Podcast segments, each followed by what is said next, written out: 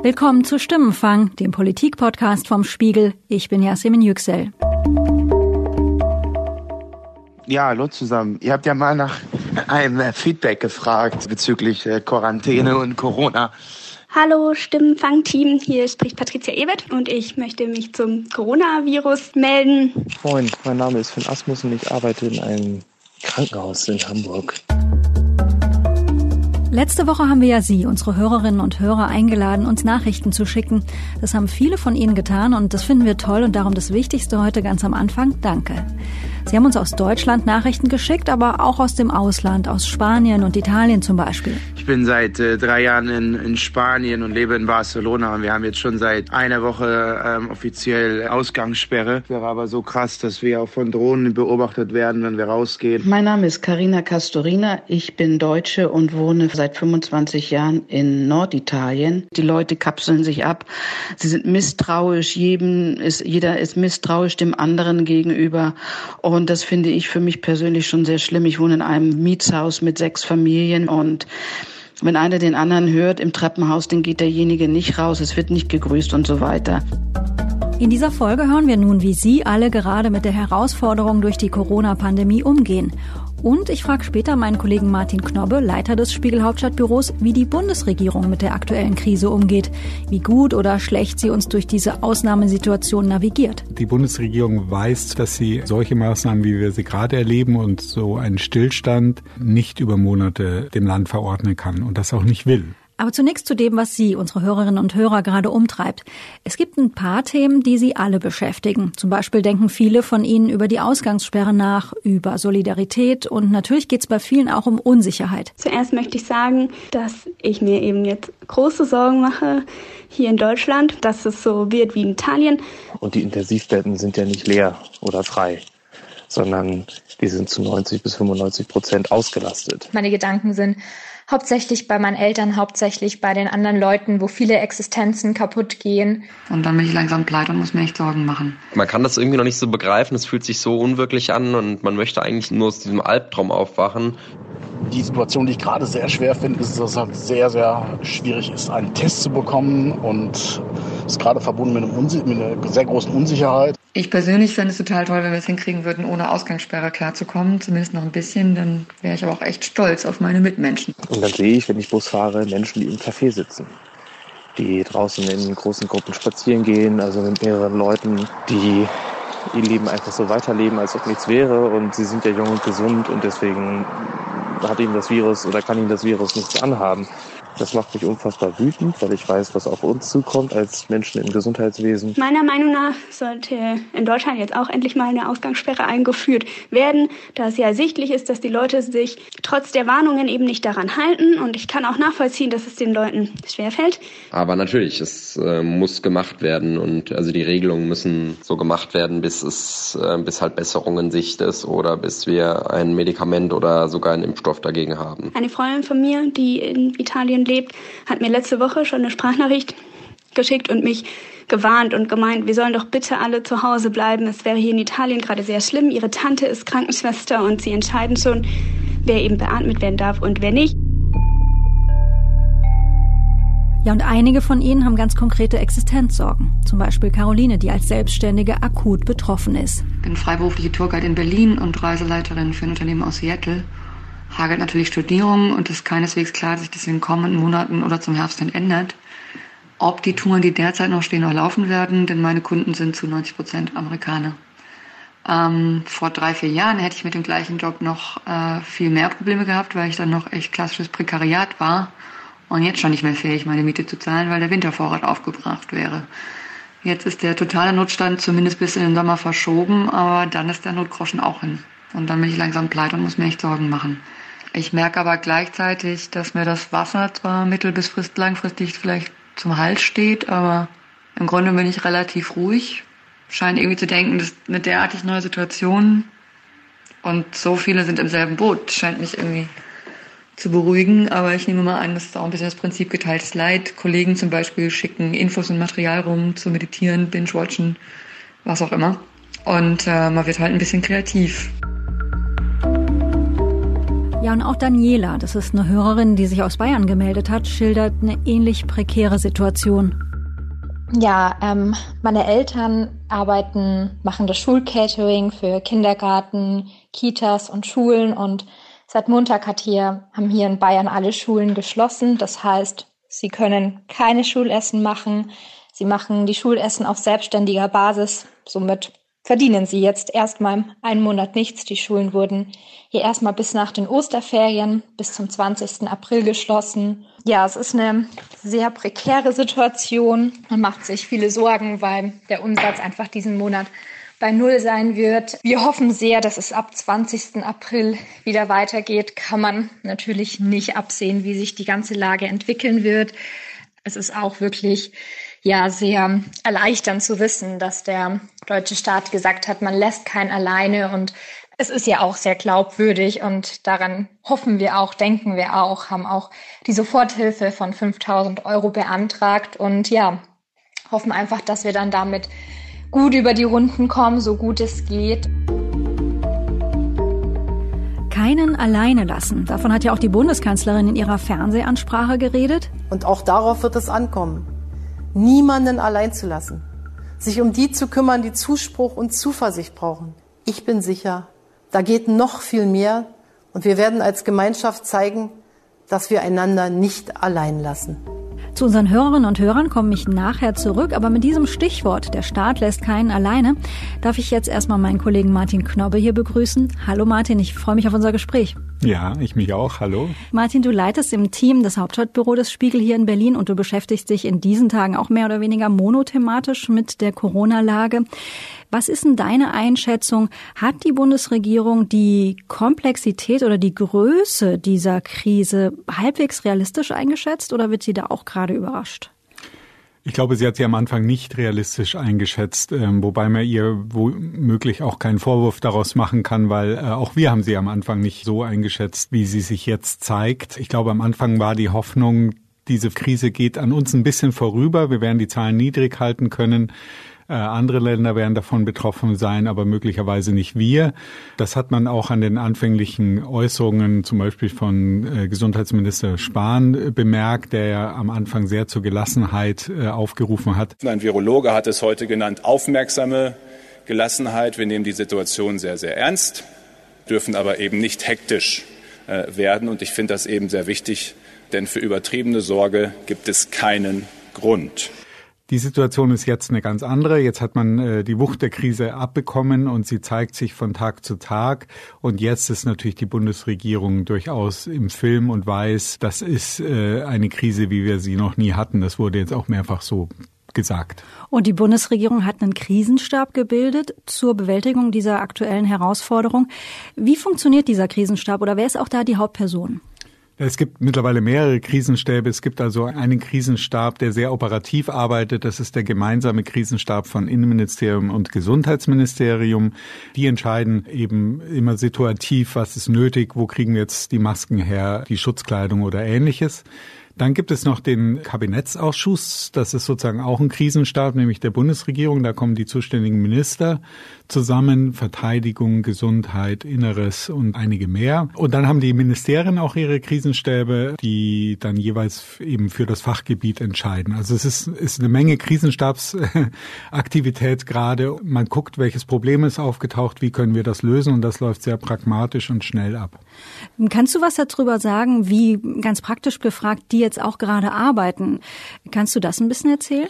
Ja, das ist sehr unterschiedlich, wie die Ministerien und zum Beispiel auch der Bundestag äh, ausgerüstet sind. Wir wissen vom Bundestag, dass da ein Teil oder ein großer Teil der Mitarbeiter eben nicht zu Hause arbeiten kann, was auch mit Sicherheitsfragen zu tun hat, äh, mit der Frage, wie sie in das Regierungsnetz reinkommen. Äh, Ministerien sind unterschiedlich aufgestellt. Wir wissen vom Innenministerium, dass da 80 Prozent äh, Homeoffice tauglich äh, oder fähig sind.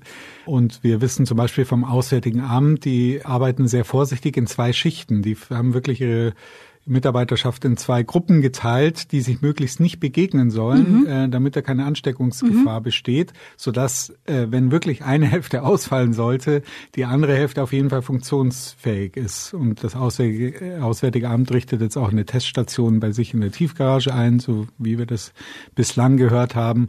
Es ist genauso spontan und situativ wie überall in der Wirtschaft und ja auch bei uns. Es gibt also mehrere Krisenstäbe, hast du jetzt erklärt. Und wer hat den Hut auf? Wer hat den Überblick? Ja, das ist Helge Braun, der die Fäden in der Hand hat. Helge Braun ist der Staatsminister im Kanzleramt für besondere Aufgaben. In Wahrheit ist er der Chef des Kanzleramts und er ist eben der Corona-Koordinator der Bundesregierung. Also er muss jetzt für die Kanzlerin diese ganzen Aktivitäten, auch der verschiedenen Krisenstäbe, irgendwie bündeln und zusammenfassen und entscheiden, äh, was jetzt die nächsten Schritte sind. Und deswegen kommt ihm gerade eine sehr bedeutende Rolle zu. Momentan ist es so, dass wir eigentlich für die Zahl der Infizierten, die wir haben, äh, ausreichend Testkapazitäten haben und wir bauen weitere auf, wenn die Zahlen steigen.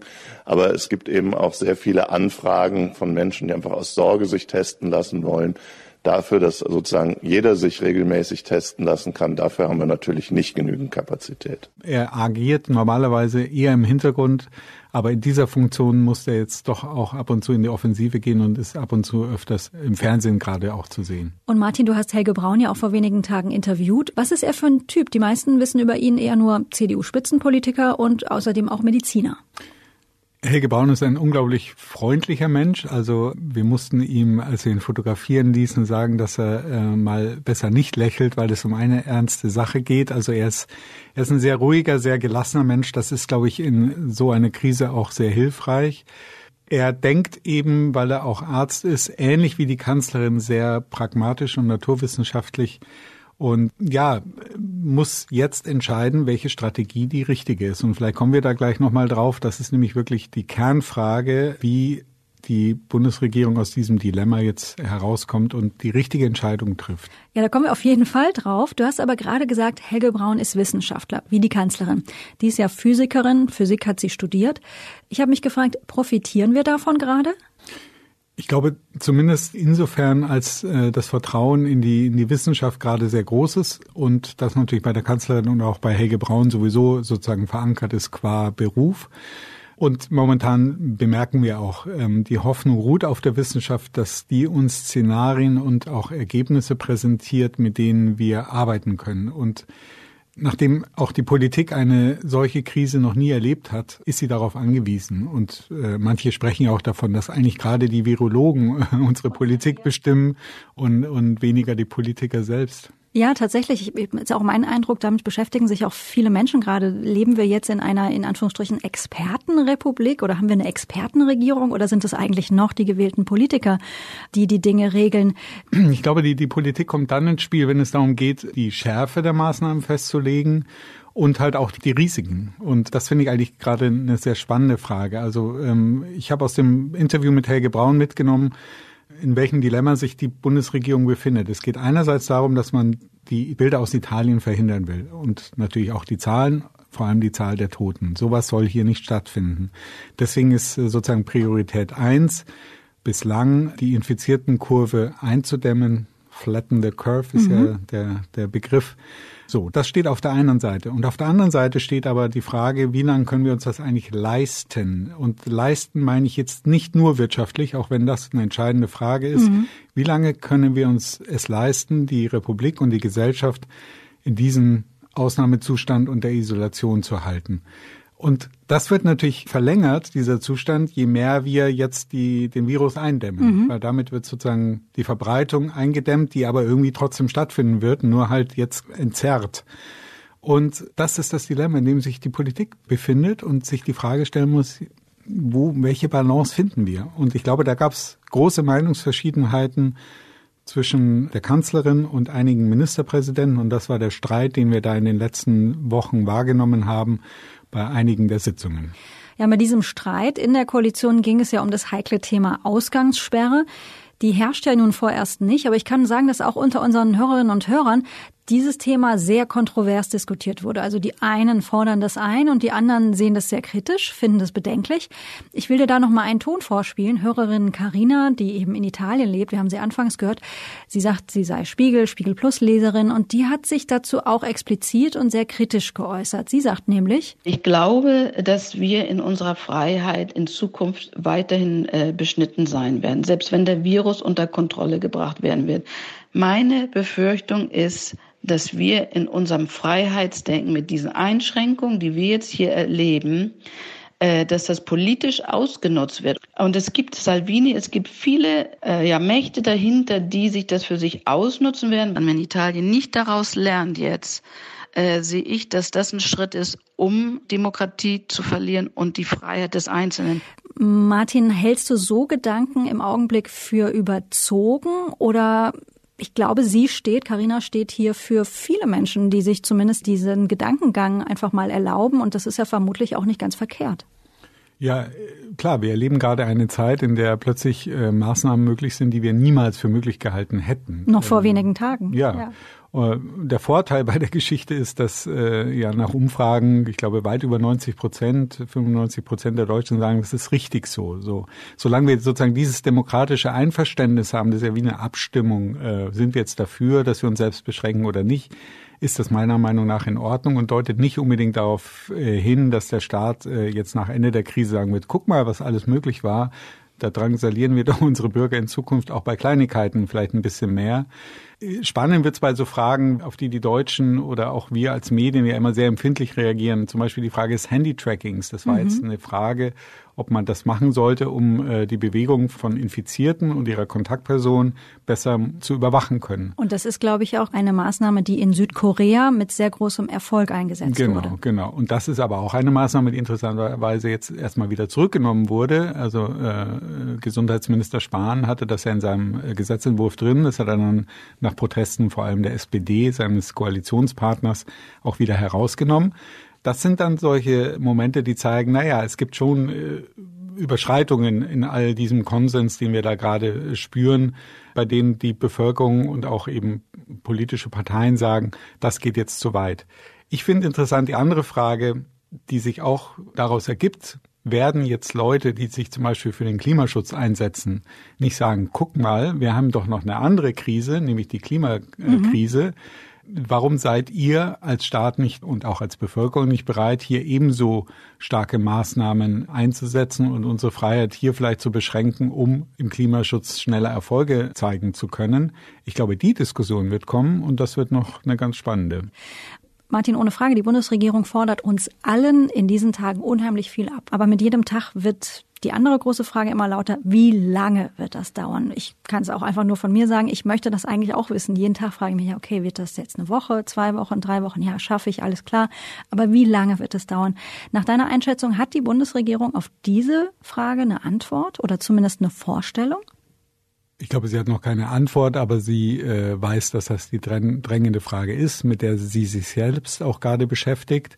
Also die Frage des Exits ist äh, die drängende Frage, um die es gerade geht. Und die Bundesregierung weiß zugleich, dass sie solche Maßnahmen, wie wir sie gerade erleben und so einen Stillstand nicht über Monate dem Land verordnen kann und das auch nicht will. Sodass jetzt die Frage ist, wie werden sich die infizierten Zahlen entwickeln? Wie weit ist auch schon die Bevölkerung infiziert? Also, und dahinter steckt die Überlegung, kann man irgendwann die Maßnahmen lockern und damit wieder eine etwas höhere Infizierungswelle riskieren? Das, dagegen rechnet man dann immer auch die Krankenhauskapazitäten.